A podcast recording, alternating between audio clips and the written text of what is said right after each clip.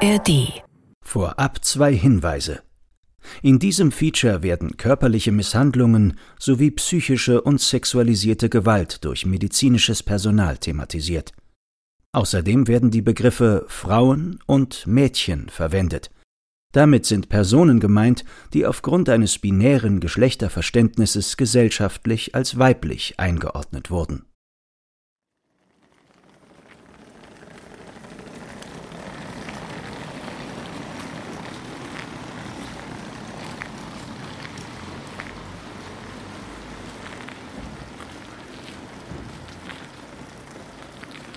Das war ein Rollkoffer. Und das hier ist ein Bahnhof in einem kleinen Ort bei Hamburg. Es ist ein Samstagvormittag Ende November 2022. Kalt und ungemütlich. November eben. Ich bin hier mit Bettina Weben verabredet, einer Interviewpartnerin. Wir haben bisher zweimal telefoniert und ein paar WhatsApp-Nachrichten gewechselt. Nach ein paar Minuten fährt ein Auto vor. Ich habe schon einen alten Fernsehbeitrag mit Bettina gesehen, deswegen erkenne ich sie gleich beim Aussteigen. Sie erkennt mich wahrscheinlich am Mikrofon. Ja. Schon lange da? Nee, seit fünf Minuten. Ich habe mit dem Zug. Ja. Den habe ich auch nicht gesehen. Grüß dich. Hallo. Schön, dich kennenzulernen. Schön. Geht's dir gut? Ja. Na los, komm. Bettina und ich sind seit dem ersten Telefonat per Du. Und wir teilen eine Gemeinsamkeit. Wir sind beide in Halle an der Saale aufgewachsen. Sie in der DDR. Ich in der BRD. Ich habe vorhin erst mal drüben gestanden. Ah, da kam der Bus, da musste ich weg. Ja.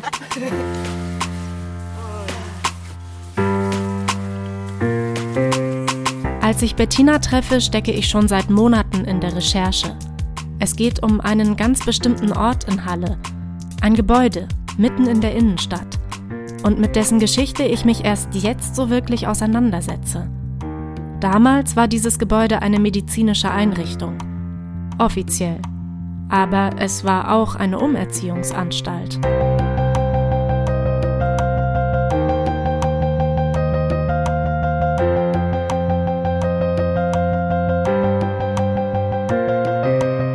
Kleine Klaus 16.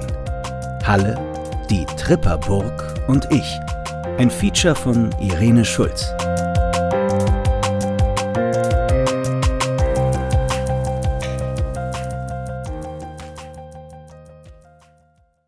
Eins.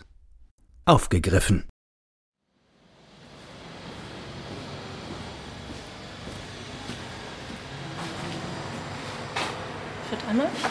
Halle, Oktober 2022.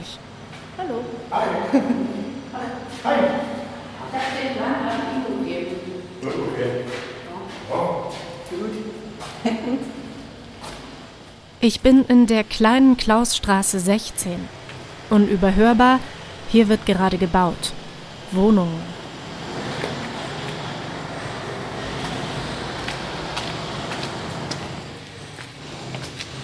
Das Gebäude stand lange leer. Eigentlich habe ich es nur als leerstehend in Erinnerung. Bis Ende der 90er stand hier ein Ärztehaus. In der DDR lief das Ganze noch unter dem Namen Poliklinik Mitte.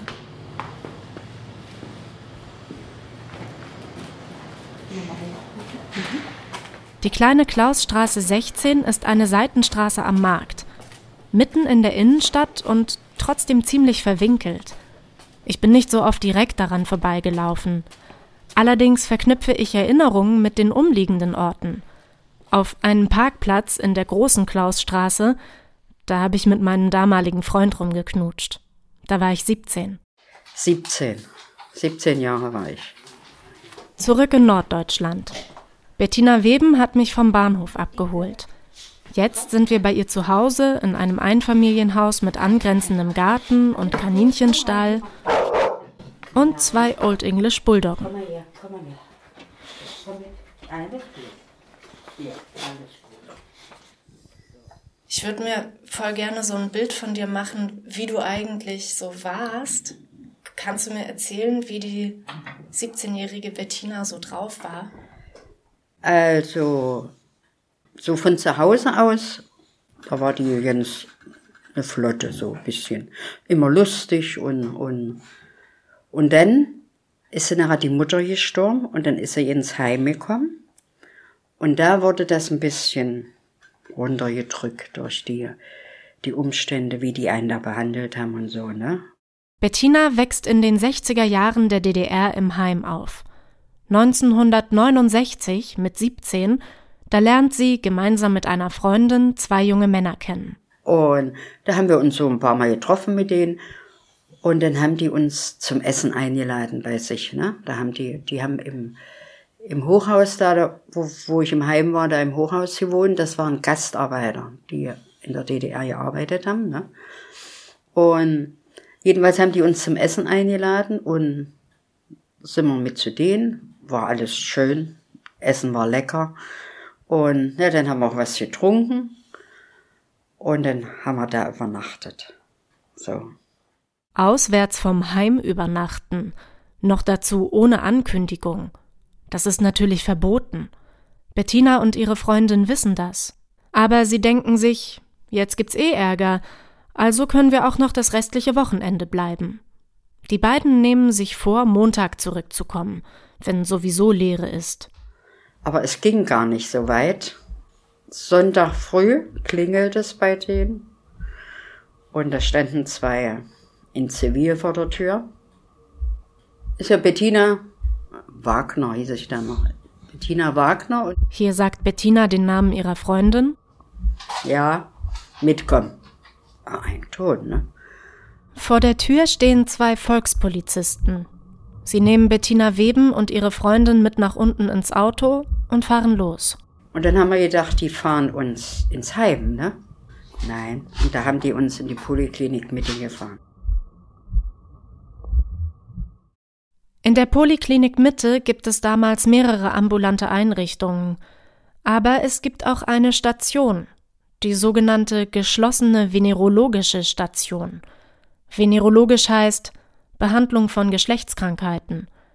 Es gibt mehrere solche Stationen in der DDR, in die Frauen und Mädchen zwangseingewiesen werden.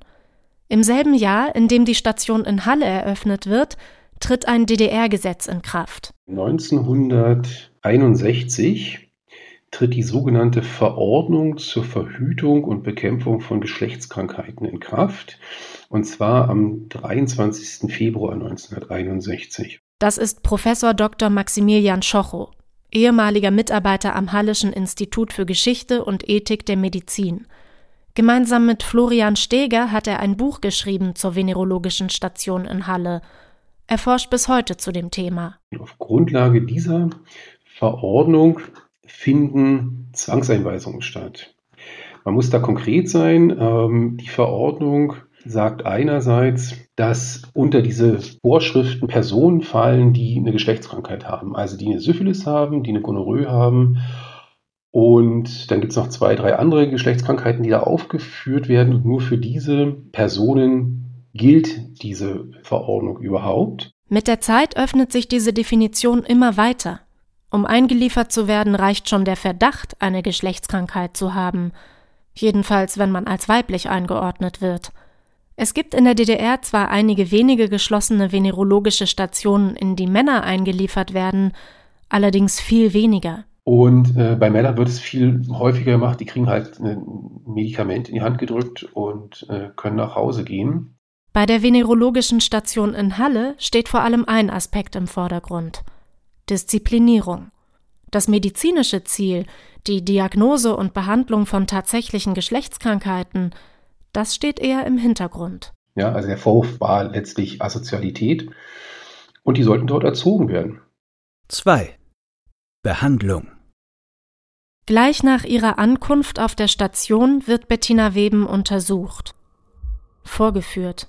So fühlt sie sich dabei. Ja, das war ja schon alleine, dass man da, wo man reingekommen ist, in, in dem Zimmer da, dass man sich erst einmal nackig machen musste, ne? Richtig nackig. Und dann dann haben sie geguckt unter die Arme und, und dann haben sie uns rasiert und alles nur Mist. Hm, und was weh tut. Ne? Und wurde dabei auch irgendwie mit dir geredet? Nein, von den, von den Schwestern da oder überhaupt nicht. Wer Bettina aufklärt, was eigentlich los ist, wo sie jetzt ist, das sind ihre Mitpatientinnen. Sie erzählen ihr auch, warum Frauen und Mädchen hier auf der sogenannten Tripperburg eingeliefert werden. Die sollen funktionieren. Also sie funktionieren nicht und sie sollen aber funktionieren. Das ist Birgit Neumann-Becker, die Beauftragte des Landes Sachsen-Anhalt zur Aufarbeitung der SED-Diktatur. Sprich, erstens arbeiten gehen, und zwar regelmäßig. Zweitens äh, Kinder kriegen und Familie gründen, weil die DDR ja äh, permanent äh, Menschen verloren hat äh, durch Ausreise und Flucht. Äh, das heißt, man brauchte Staatsbürgerinnen, die bitteschön hier Kinder kriegen. Und äh, das ist auch ein staatliches Ziel gewesen. Das ist die Kurzversion. Wen die DDR als nicht funktionsfähig einstuft, das kann sehr vielfältig sein. Es gibt ganz unterschiedliche Gründe, warum Frauen und Mädchen zwangseingewiesen werden. Ein wesentlicher Grund ist, dass ihnen vorgeworfen wurde, dass sie Ausreißer sind. Das können Mädchen sein, die von zu Hause abgehauen sind, die unerlaubt bei ihrem Freund übernachten, die am Bahnhof herumlungern, Mädchen und Frauen, denen vorgeworfen wird, sich zu prostituieren, das ist in der DDR ab 1968 verboten. Es gibt eine dritte Variante, für meine Begriffe äh, letztlich also unfassbare Variante, aber es gibt eben auch Eltern, die sich tatsächlich an diese geschlossene phrenologische Station wenden und sagen, wir kommen mit unserer Tochter nicht mehr klar, hier nehmt sie und was auch immer, ja, was sozusagen die Eltern dann im Kopf hatten, aber zumindest nehmt sie und sperrt sie hier ein die jüngste dokumentierte Patientin der venerologischen Station in Halle. Sie ist zwölf. Bettina Weben muss ihre persönlichen Sachen abgeben. Wie alle anderen Patientinnen trägt sie nun einen grauen Kittel. Die Patientinnen schlafen in fünf Bettzimmern. Die Fenster sind vergittert und gehen zur großen Nikolaistraße hinaus. In dieser Straße steht bis heute ein stadtbekannter Club die Ballette. Und ja. dann hast du da gehört, die Musik, wie die da gespielt haben. Das war auch ein bisschen für die Psyche. Ne? Bettina bleibt hier für vier Wochen. Der Tagesablauf ist immer wieder der gleiche. Kann ich schnell beschreiben.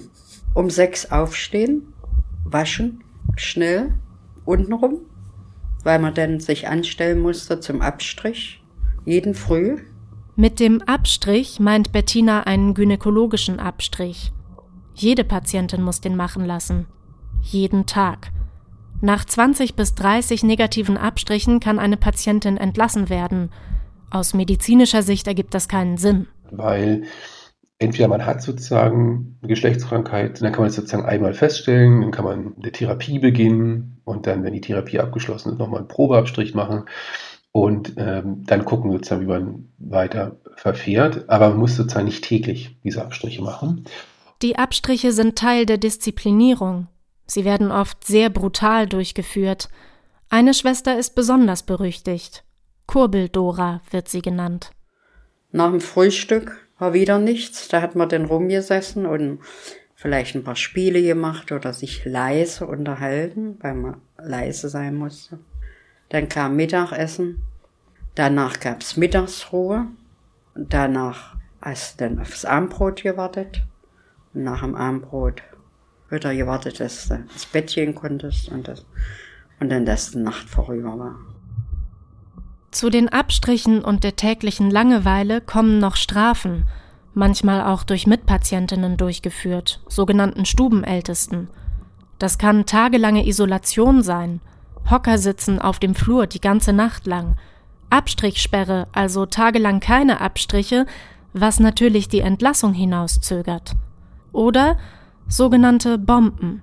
Das sind Spritzen, die bei den Patientinnen heftiges Fieber auslösen. Das war in den 30er und 40er Jahren ganz probates Mittel. Man hat sozusagen versucht, äh, mit den Fieberspritzen die, die Fieberkurven, Fieberzacken sozusagen zu erzeugen, um die Gonokokken anzutriggern.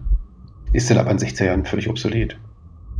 Neben den Pflegerinnen arbeiten noch Ärztinnen auf der Station, Fürsorgerinnen, die die Patientinnen zu ihren Sexualpartnern befragen, und Medizinstudierende, die ein Praktikum machen müssen. Von ihnen arbeiten heute noch welche in Halle.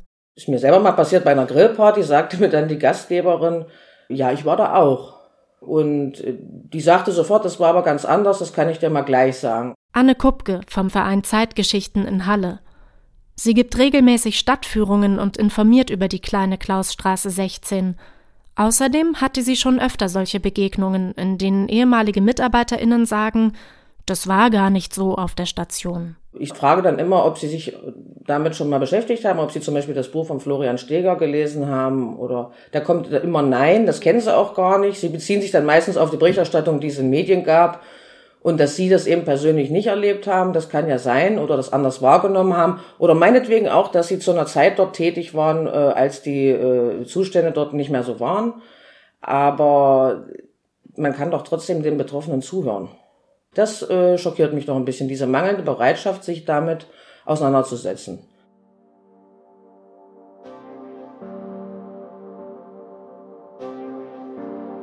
Es ist Juni 2022 und ich bin bei meiner Hautärztin. Sie ist deutlich über 60. Ich frage mich, ob sie in Halle studiert hat, ob sie auch im Rahmen ihrer Ausbildung auf der venerologischen Station war. Falls ja, was sie dort mitbekommen hat, wie sie heute darüber denkt. Ich traue mich nicht, sie zu fragen. Immerhin bin ich hier als Patientin.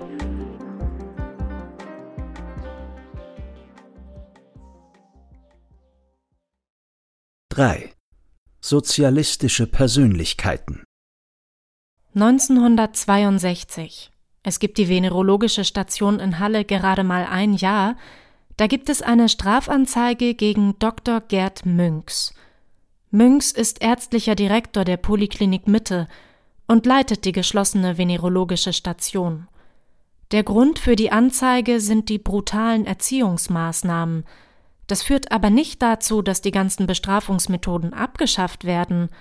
Stattdessen schreibt Münks eine Hausordnung. Er schreibt die sozusagen selbst und in dieser Hausordnung steht explizit in der Präambel drin, dass diese Einrichtung dazu dient, die Frauen, die dort zwangseingewiesen werden, zu disziplinieren, zu erziehen und wohin zu erziehen, zu sozialistischen Persönlichkeiten. Durch erzieherische Einwirkung muss erreicht werden, dass diese Bürger nach ihrer Krankenhausentlassung die Gesetze unseres Staates achten, eine gute Arbeitsdisziplin zeigen und sich in ihrem Verhalten in unserer Gesellschaft von den Prinzipien des sozialistischen Zusammenlebens der Bürger unseres Staates leiten lassen. Damit rechtfertigt Münks die brutale Behandlung der Patientinnen. Bettina Weben hat während ihrer Zeit auf der Station wenig mit Münks zu tun gesehen, ne? Der, der macht ja nichts, ne? Der, der, der hat nichts gemacht, der hatte hier seine Leute, ne? Nur gesehen hat man den, ne? Der saß manchmal im Büro. Andere Zeitzeuginnen beschreiben Münks als einen Tyrannen. Und auch wenn Münks, so wie es Bettina ausdrückt, nichts macht, er gibt die Anweisungen, wie mit den Patientinnen umzugehen ist. Für ihn gelten die Frauen und Mädchen als minderwertig.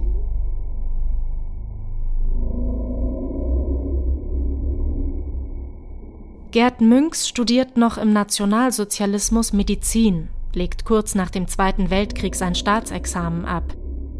In der DDR mausert er sich vom Angestellten beim Gesundheitsamt bis zum ärztlichen Direktor der Poliklinik Mitte. Ein Arzt in einer Machtposition, der ganz im Sinne der DDR handelt. Das wäre ein willkommenes Narrativ. Aber ganz so einfach ist es nicht.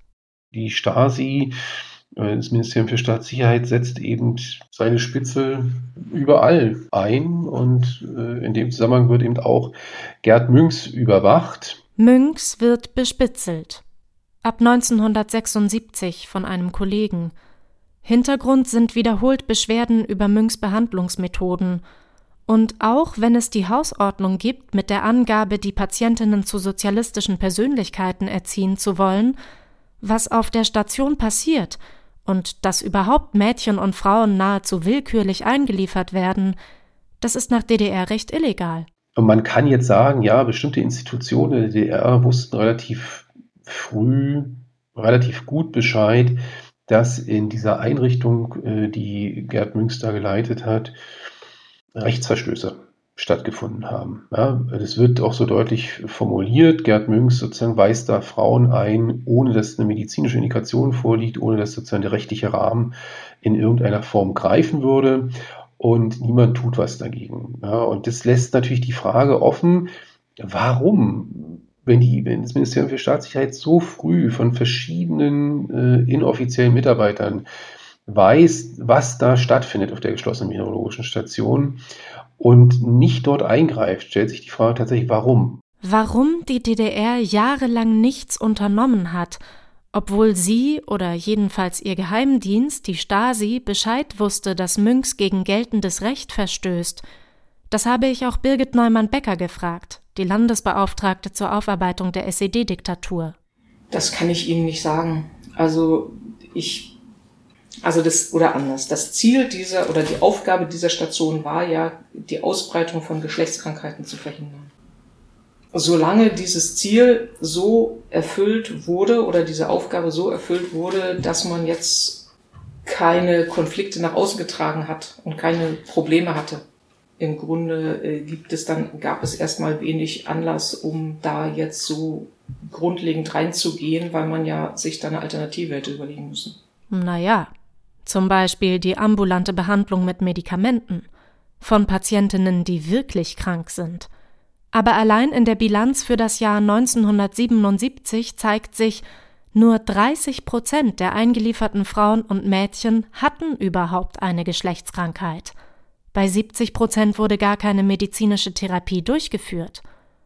Münks bleibt trotzdem Leiter der Station auch wenn er ab Mitte der 70er Jahre nicht mehr Direktor der gesamten Poliklinik Mitte ist. Ich glaube, da ist einfach auch so ein Stückchen, aber das kann ich eigentlich wirklich nur so aus sozusagen mir, mir überlegen, ja, also dass da äh, so ein Stückchen der Weg des geringsten Widerstandes gegangen worden ist. Äh, man wollte keinen Skandal, na klar, das nicht, aber ja, solange das irgendwie lief, lief es eben. Ende 1978. Da läuft es nicht mehr irgendwie. Eine Patientin wird tagelang im Bad isoliert, dann aber diagnostiziert eine Stationsärztin bei ihr eine offene Tuberkulose. Der Vorfall wird zur Anzeige gebracht. Münks wird entlassen. Damit endet das System von gewaltvollen Bestrafungen. Nach ihm übernimmt ein neuer Arzt die Station, bis sie Anfang der 80er geschlossen wird. Münks wird strafrechtlich nicht zur Verantwortung gezogen, weder in der DDR noch in der BRD. Im Jahr 2000 stirbt er. 1969. Bettina Weben ist seit vier Wochen auf der venerologischen Station und an einem Vormittag wird sie ins Büro gerufen. Und dann haben sie gesagt, äh, es ist jetzt alles in Ordnung und sie würden mich entlassen aber ich muss erst unterschreiben, dass ich mich nicht äußere über das, was hier vorgefallen ist. Sollte ich das nicht machen, dann bleibe ich noch mal so eine Zeit hier. Die haben nicht gesagt vier Wochen, nicht? Vier Wochen kam nicht im Mund, aber dann noch mal so eine Zeit. Ich hätte sonst was unterschrieben. Diese Verschwiegenheitserklärung, die muss jede Patientin bei ihrer Entlassung unterschreiben. Ansonsten kommt sie nicht raus. Nachdem Bettina unterschrieben hat, bekommt sie ihre Kleidung wieder. Sie zieht sich an und wird vom Heimleiter abgeholt. Da habe ich den Heimleiter gefragt auf dem Weg wieder ins Jugendwohnheim, warum er das gemacht hat, ne? Und da hat er mir geantwortet, zur Abschreckung der anderen, weil wir da die Nacht nicht im Heim waren. Wie haben denn die anderen im Heim darauf reagiert? Gar nicht. Okay. Gar nicht. Ich nehme an, die sind geimpft worden. Mhm. Dass die uns da nicht ansprechen oder was weiß ich daraufhin. Es hat keiner was gesagt. Das war, als wenn wir nie weg waren. 4. Schweigen.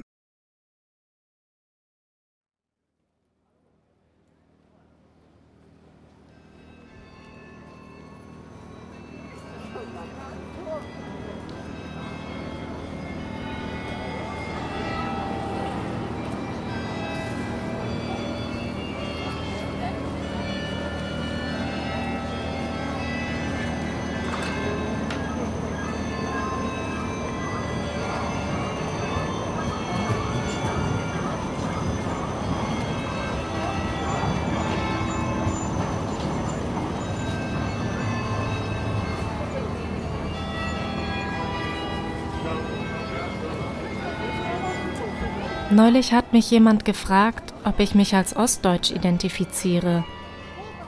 Das finde ich schwer zu beantworten. Ich bin zwar hier in Halle im Nachwendeosten aufgewachsen, gebürtig komme ich aber aus Hamburg, genauso wie meine Eltern. Meine eine Großmutter wiederum, die ist in Halle geboren. Ende der 50er hat sie in den Westen geheiratet, so weit so hin und her. Was ich sagen will, meine Eltern wissen nichts von einer sogenannten Tripperburg. Und abgesehen davon, dass meine Großmutter vor Eröffnung der Station ausgereist ist, fragen kann ich sie nicht mehr. Also ich habe den Eindruck, dass äh, viele Leute etwas darüber wissen. Anne Kupke vom Verein Zeitgeschichten nochmal. Mit etwas meine ich, Sie haben schon mal davon gehört, haben, äh, ist aber viel mündliche Erzählung, weil äh, mein Eindruck ist, in Halle kennt jeder jemanden, der zumindest jemanden kennt, der dort entweder mal war oder gearbeitet hat oder irgendwas zu wissen meint. Auch wenn meine Eltern nicht aus Halle kommen, sie haben natürlich Kontakt zu Menschen, die in der hallischen DDR gelebt haben. Also will ich mit ihnen über die Poliklinik Mitte reden. Ob sie damals irgendwas mitbekommen haben. Ich schreibe eine E-Mail an eine Bekannte meiner Eltern. Sie hat im hallischen Gesundheitswesen gearbeitet. Vielleicht weiß sie was. Tatsächlich antwortet sie mir, dass eine Freundin von ihr in der Poliklinik Mitte gearbeitet hat, wenn auch nicht auf der venerologischen Station. Ihr sei aber nichts Außergewöhnliches aufgefallen. Ich frage zweimal nach, ob ich mit ihrer Freundin mal sprechen könnte, allerdings ohne Erfolg. Dann telefoniere ich noch mit einer Bekannten meines Vaters, die in Halle aufgewachsen ist. Sie meint, es sei nichts durchgesickert in der Bevölkerung. Sie habe aber immer so ein Gruselgefühl gehabt, wenn sie am Haus vorbeigegangen sei.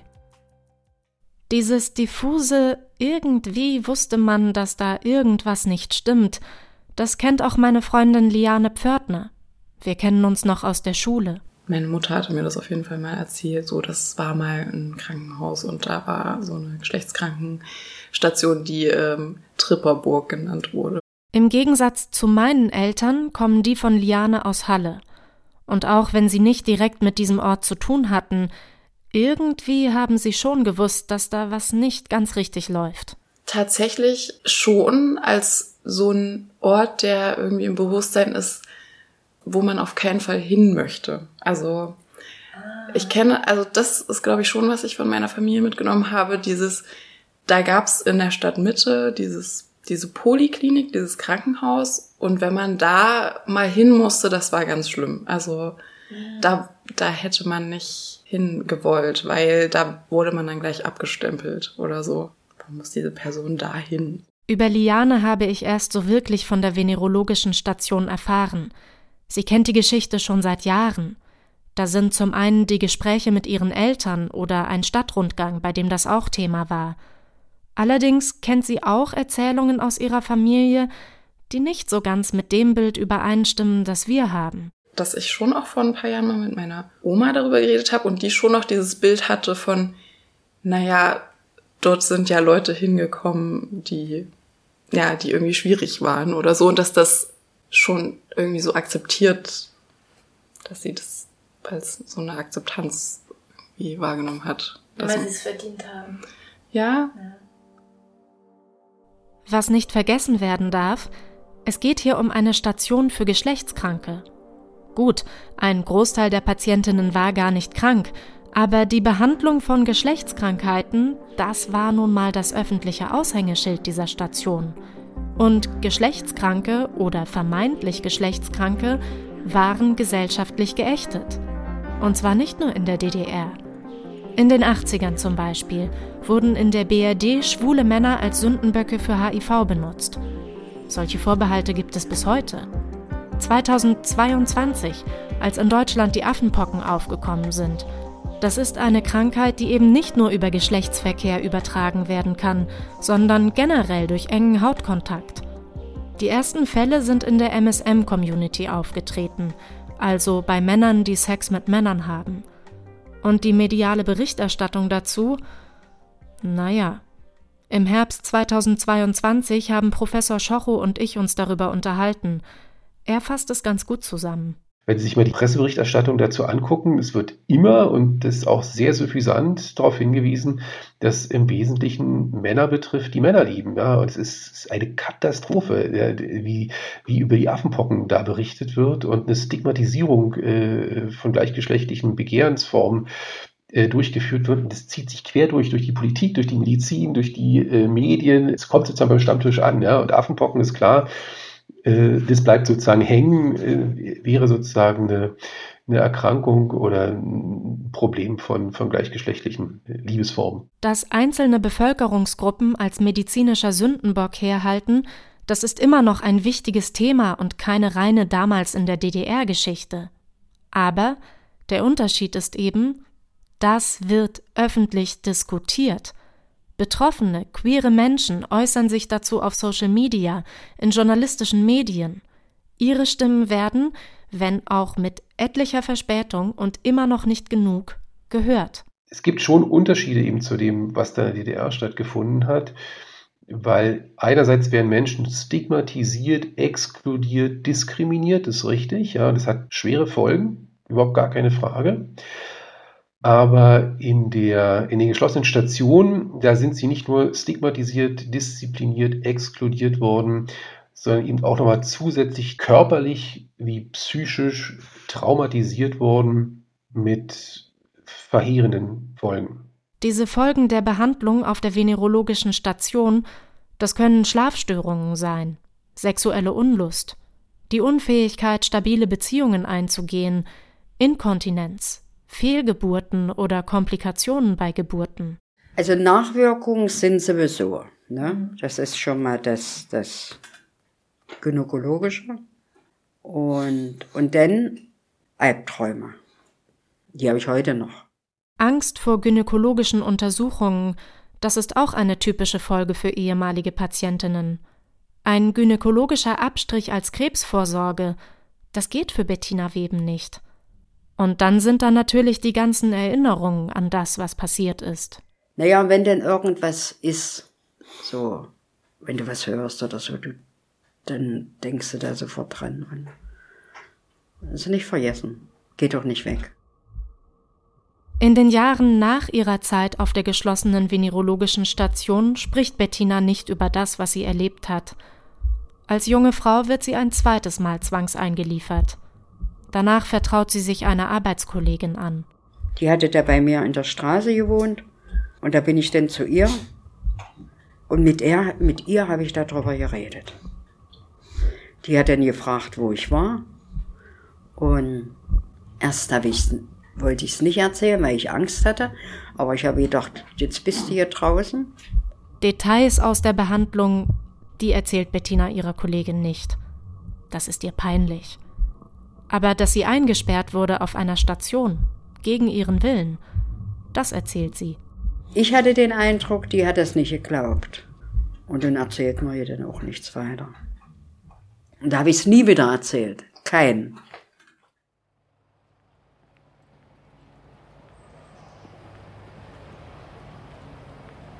Gegenüber der kleinen Klausstraße 16 steht ein Wohnhaus mit Bäumen. Ende September 2022 treffe ich dort auf drei junge Schülerinnen. Fast jeden Tag seien sie hier, sagt mir eine von ihnen. Ich frage sie, ob sie wissen, was das ihnen gegenüber für ein Gebäude ist. Wissen sie nicht. Als ich ihnen erzähle, dass hier in der DDR Mädchen und Frauen zwangseingewiesen wurden, reagieren sie sehr überrascht. Dabei haben sie in der Schule schon über die DDR gesprochen. Krass, dass man sowas gar nicht weiß sagt eine von ihnen, obwohl es um die Heimatstadt geht.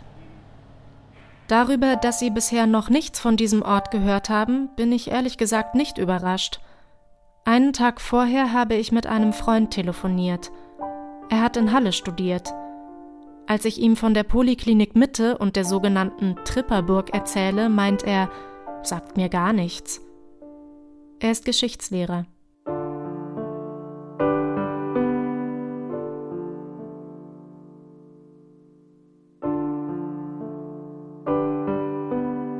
Fünf Geschichten Vor vielen Jahren, ist jetzt wirklich schon lange her, vielleicht 15, 20 Jahre.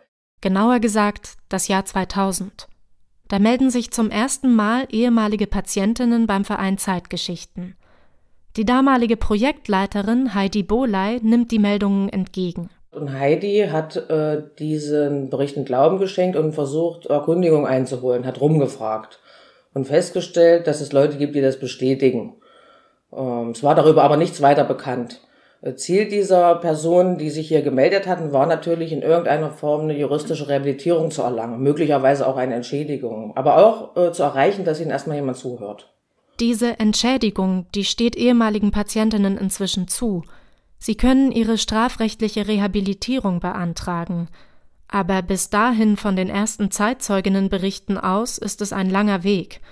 Und erstmal steht vor allem eines im Vordergrund Aufklärung. Birgit Neumann-Becker ist einmal im Monat beim Verein Zeitgeschichten und spricht mit Betroffenen, die SED-Unrecht erfahren haben. Und äh, in diesem Zusammenhang ist das dann berichtet worden und als dann das so 10, 15 Frauen waren, dann war für mich die Frage, was ich damit mache und habe gesagt, okay, dann müssen wir uns das mal genauer angucken. Sie kontaktiert das Institut für Geschichte und Ethik der Medizin in Halle. Hier kommen Florian Steger und Maximilian Schochow ins Spiel. Sie suchen in Archiven nach Quellen und sie führen Interviews mit ZeitzeugInnen. Da hatten wir in gewisser Weise Glück, weil wir ähm, nicht nur mit Frauen gesprochen haben, die Opfer dieser Einrichtung geworden sind, sondern es haben sich bei uns auch Polizisten gemeldet, die an der Zuführung äh, beteiligt waren. Es haben sich bei uns Oberschwestern gemeldet. Jetzt haben sich bei uns äh, auch Ärzte gemeldet, die da mal ein Volontariat gemacht haben oder äh, eine Zeit lang dort gearbeitet haben. Und die haben uns dann ihre verschiedenen Perspektiven, aus, aus, aus ihren sehr unterschiedlichen Perspektiven, äh, ihre Geschichte erzählt, die sie mit dieser Einrichtung verbunden haben. Unterschiedlich sind nicht nur die Perspektiven an sich, sondern auch der Blick darauf, ob das, was in der Poliklinik Mitte passiert ist, eigentlich Recht oder Unrecht war. Steger und Schocho sprechen mit ehemaligen Pflegerinnen, die auch zu diesem Zeitpunkt der festen Auffassung sind, das war schon alles richtig so. Und dann gab es aber auch Personen, das muss man auch deutlich sagen, die aus der heutigen Perspektive tatsächlich ein neues Verhältnis dazu aufgebaut haben, zu dem, was da in 60er, 70er Jahren passiert ist, was sie da auch erlebt haben, was sie zum Teil auch mitgemacht haben und äh, wo so eine Reflexion und so eine innere Aufarbeitung stattgefunden hat. Und dann sind da noch die Interviews mit den ehemaligen Patientinnen. Frauen, die oft jahrelang, jahrzehntelang nicht über das Erlebte gesprochen haben, die teilweise in den Forschungsinterviews das erste Mal überhaupt von ihren Erlebnissen berichten oder denen zum ersten Mal geglaubt wird. Für uns als Interviewer war das natürlich auch eine große Herausforderung, weil sich dann in bestimmten Situationen auch Dämme gebrochen haben. Ne? Also Frauen, die dann ganz aufgelöst auch geweint haben. Das war eine Katastrophe. Ne? Und vor allen Dingen das, was ich schlimm fand, äh, über die Abstriche früh, ne? wo, wo die mir so wehgetan haben. Ne? Und, und dann ist da ein Fremd, zwei fremde Männer, die, die man nicht kennt. Und dann muss man da erzählen, ich weiß nicht, wie ich das geschafft habe, kann ich gar nicht sagen. Ne? 2014 erscheint Stegers und Schochos Buch Disziplinierung durch Medizin. Danach forschen sie zu weiteren venerologischen Stationen in der DDR. Der Verein Zeitgeschichten gibt wiederholt Stadtführungen, die auch an der ehemaligen Poliklinik Mitte vorbeiführen. Es gibt Zeitungsartikel, Fernsehbeiträge und auch Kunst. 2022 erscheint der Roman Herumtreiberinnen. Autorin ist Bettina Wilpert. Nicht zu verwechseln mit Bettina Weben. In Bettina Wilperts Buch geht es unter anderem um ein junges Mädchen, das in eine venerologische Station eingeliefert wird. Und im Roman Herumtreiberinnen gibt es ja auch noch ganz viel, also klar ist die venerologische Station ist schon so der Fokus, aber es werden ja auch noch ganz viele andere Geschichten erzählt, also irgendwie von einem Vertragsarbeiter oder von so einer Punkerin, wo ich dann eben gemerkt habe, da gibt es irgendwie so viele Aspekte der DDR-Geschichte, die vielleicht auch nicht so bekannt sind, die mich aber sehr interessieren. Bettina Wilpert ist im Jahr 1989 geboren. Sie hat die DDR also nicht miterlebt und ist außerdem in Bayern aufgewachsen. Nach dem Abi geht sie nach Berlin, studiert in Potsdam. Und da hatte ich so sozusagen so ein kleines Schlüsselerlebnis, als ich da einmal mit der S-Bahn nach Potsdam gefahren bin, ähm, saßen irgendwie zwei Kommilitoninnen äh, neben mir und dann hat die eine die andere so gefragt, hey, waren deine Eltern eigentlich bei der Stasi? Und die andere so, ah, weiß ich gar nicht, muss ich mal fragen. Und ich glaube, da habe ich das erste Mal so drüber nachgedacht, das also klingt vielleicht im ersten Moment bescheuert, aber so wie, ah ja, es ist ja noch gar nicht so lange her mit der DDR. Schließlich geht Bettina Wilpert nach Leipzig, wo sie bis heute lebt und wo auch ihr Roman Herumtreiberinnen spielt.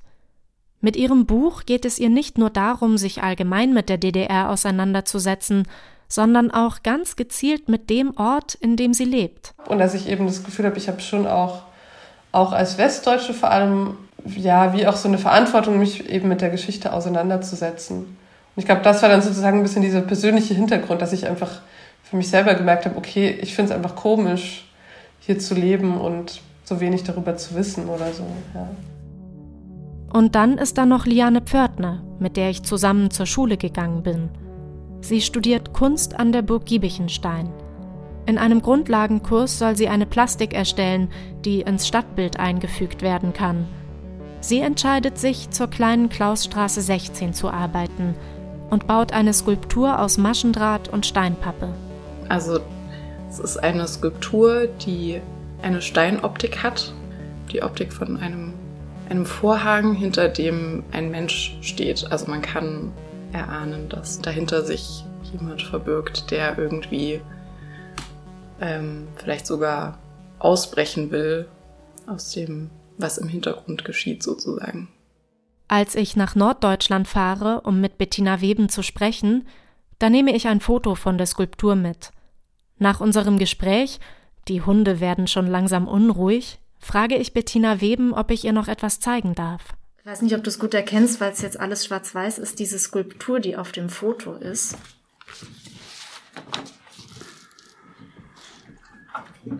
Hier ist doch der Kopf, ne? Mhm. Und Hände, mhm. Finger, ne? Mhm. Oh, was ist denn das?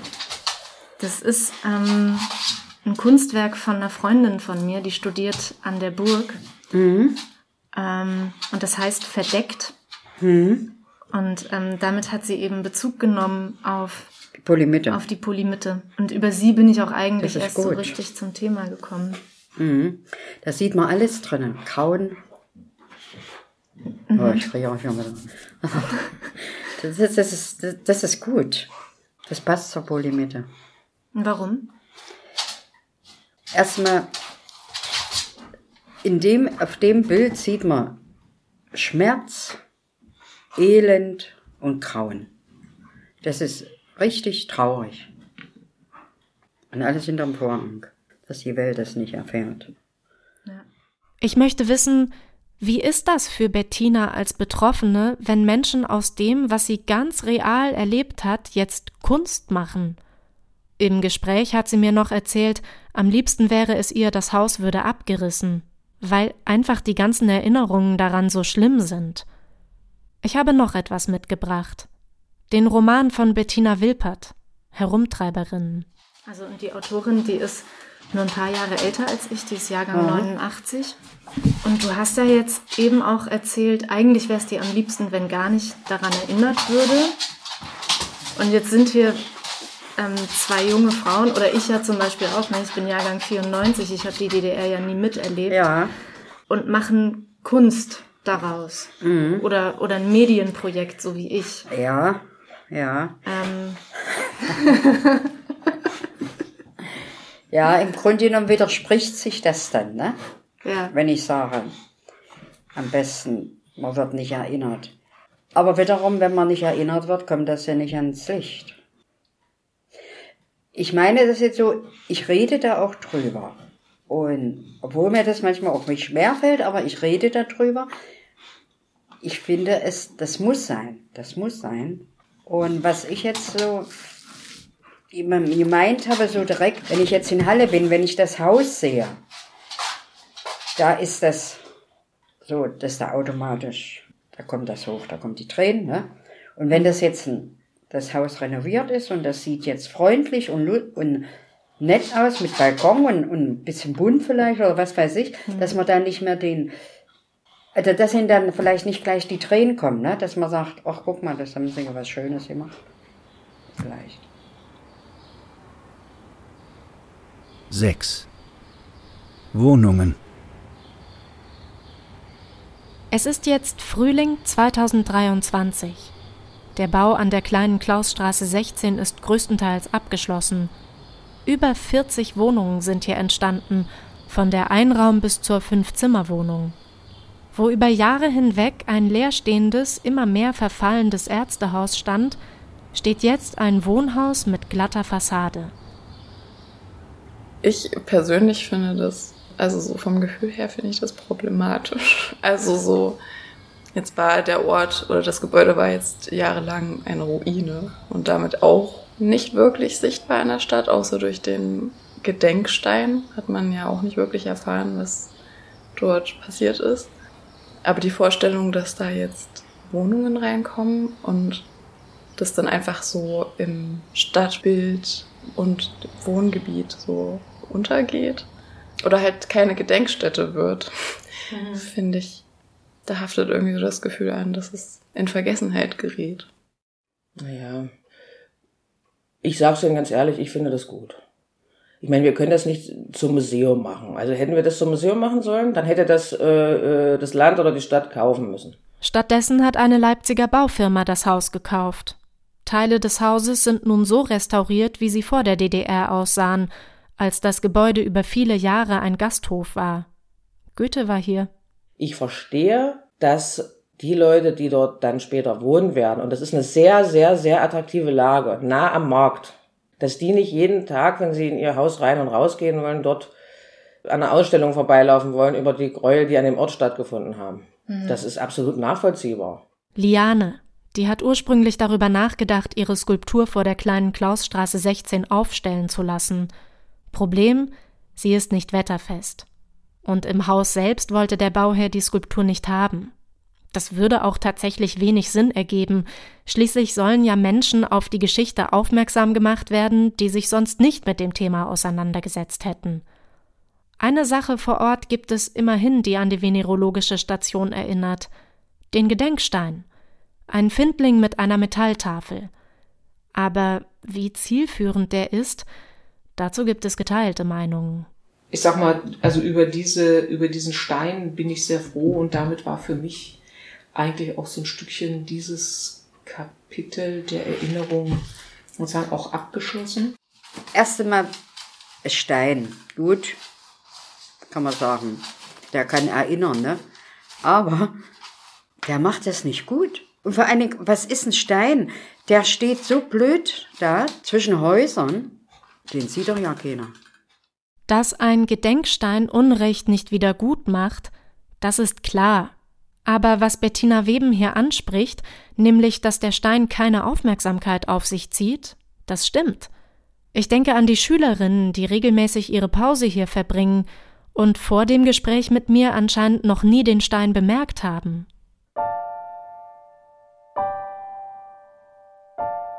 Im Sommer, als ich noch am Anfang stehe mit meiner Recherche, da gehe ich ins Stadtmuseum. Dort gibt es in der Dauerausstellung einen großen Geschichtskomplex zur Halle in der DDR. Ich finde nichts zu einer Tripperburg. Und ich habe auch sonst zunehmend den Eindruck, wer sich für DDR-Geschichte interessiert, aber weder den Gedenkstein wahrnimmt noch an einem der Stadtrundgänge des Vereins Zeitgeschichte teilnimmt, wird nicht gerade aus Versehen auf das Thema stoßen. Dabei gibt es ja inzwischen Material dazu. Man muss nur eben gezielt danach suchen. Aber dadurch gelangt es ja nicht ins öffentliche Bewusstsein und dadurch bleibt ja auch sowas, wie ich die Situation mit meiner Oma hatte zum Beispiel, ähm, bestehen, dass dann Personen eben nicht über die eigentlichen Geschehnisse, die dort passiert sind, äh, wissen, sondern dann so ein Bild davon noch in der Öffentlichkeit existiert, was gar nicht rechtens ist oder was nicht stimmt. Das ist ja total das Problem. Anfang des Jahres schreibe ich dieses Feature. Es ist spät abends und eine Freundin ist zum Coworken vorbeigekommen. Irgendwann machen wir Pause und gehen kurz vor die Tür. Dort tummeln sich Jugendliche, hören laut Musik und trinken Bier. Man könnte sagen, sie treiben sich herum. Ich erzähle der Freundin, dass ich einfach nicht weiß, wie ich enden soll, weil ich immer noch lose Themenfäden in der Hand halte. Zum Beispiel, dass Ärztinnen Autoritäten sind, denen vertraut wird, was an sich nicht schlimm sein muss, ihnen aber auch Macht verleiht. Dass die venerologische Station Teil von einem Muster ist, Menschen, die schwanger werden können, werden diszipliniert, indem in ihre Körper eingegriffen wird. Und dann gibt es eine Frage, die mich einfach nicht mehr loslässt. Wie oft hatte ich seit meiner Kindheit, ohne es zu wissen, mit Menschen zu tun, die auf dieser Station waren oder davon wussten? Mir fällt kein Fazit ein, sage ich der Freundin. Ich kann den Sack nicht zumachen. Sie antwortet, vielleicht geht es ja genau darum.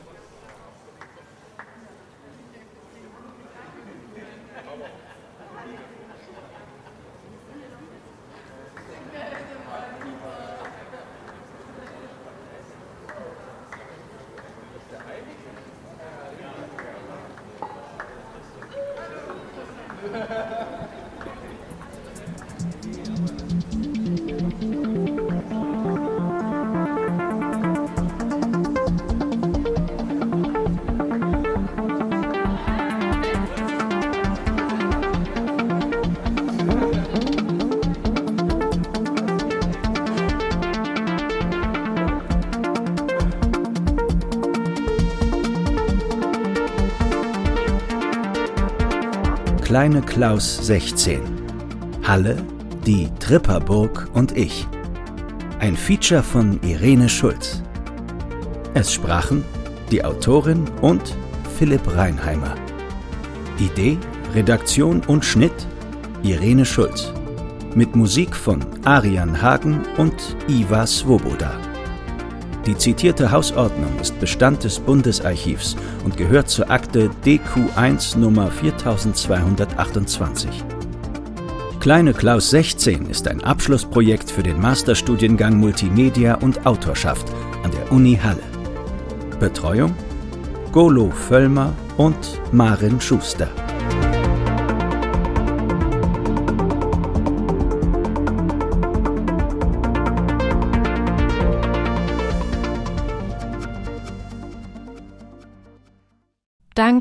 An alle GesprächspartnerInnen, die sich Zeit für mich genommen haben. Und einen herzlichen Dank an Christopher Fust, Frauke Rummler, Irino Wand, Mareike Herz, Nadja Schmidt und Steve Amende. In der ARD Audiothek finden Sie noch viele weitere Features, zum Beispiel aus den Rubriken Zeitgeschichte, Politik oder Kunst. Stöbern Sie doch einfach mal durch.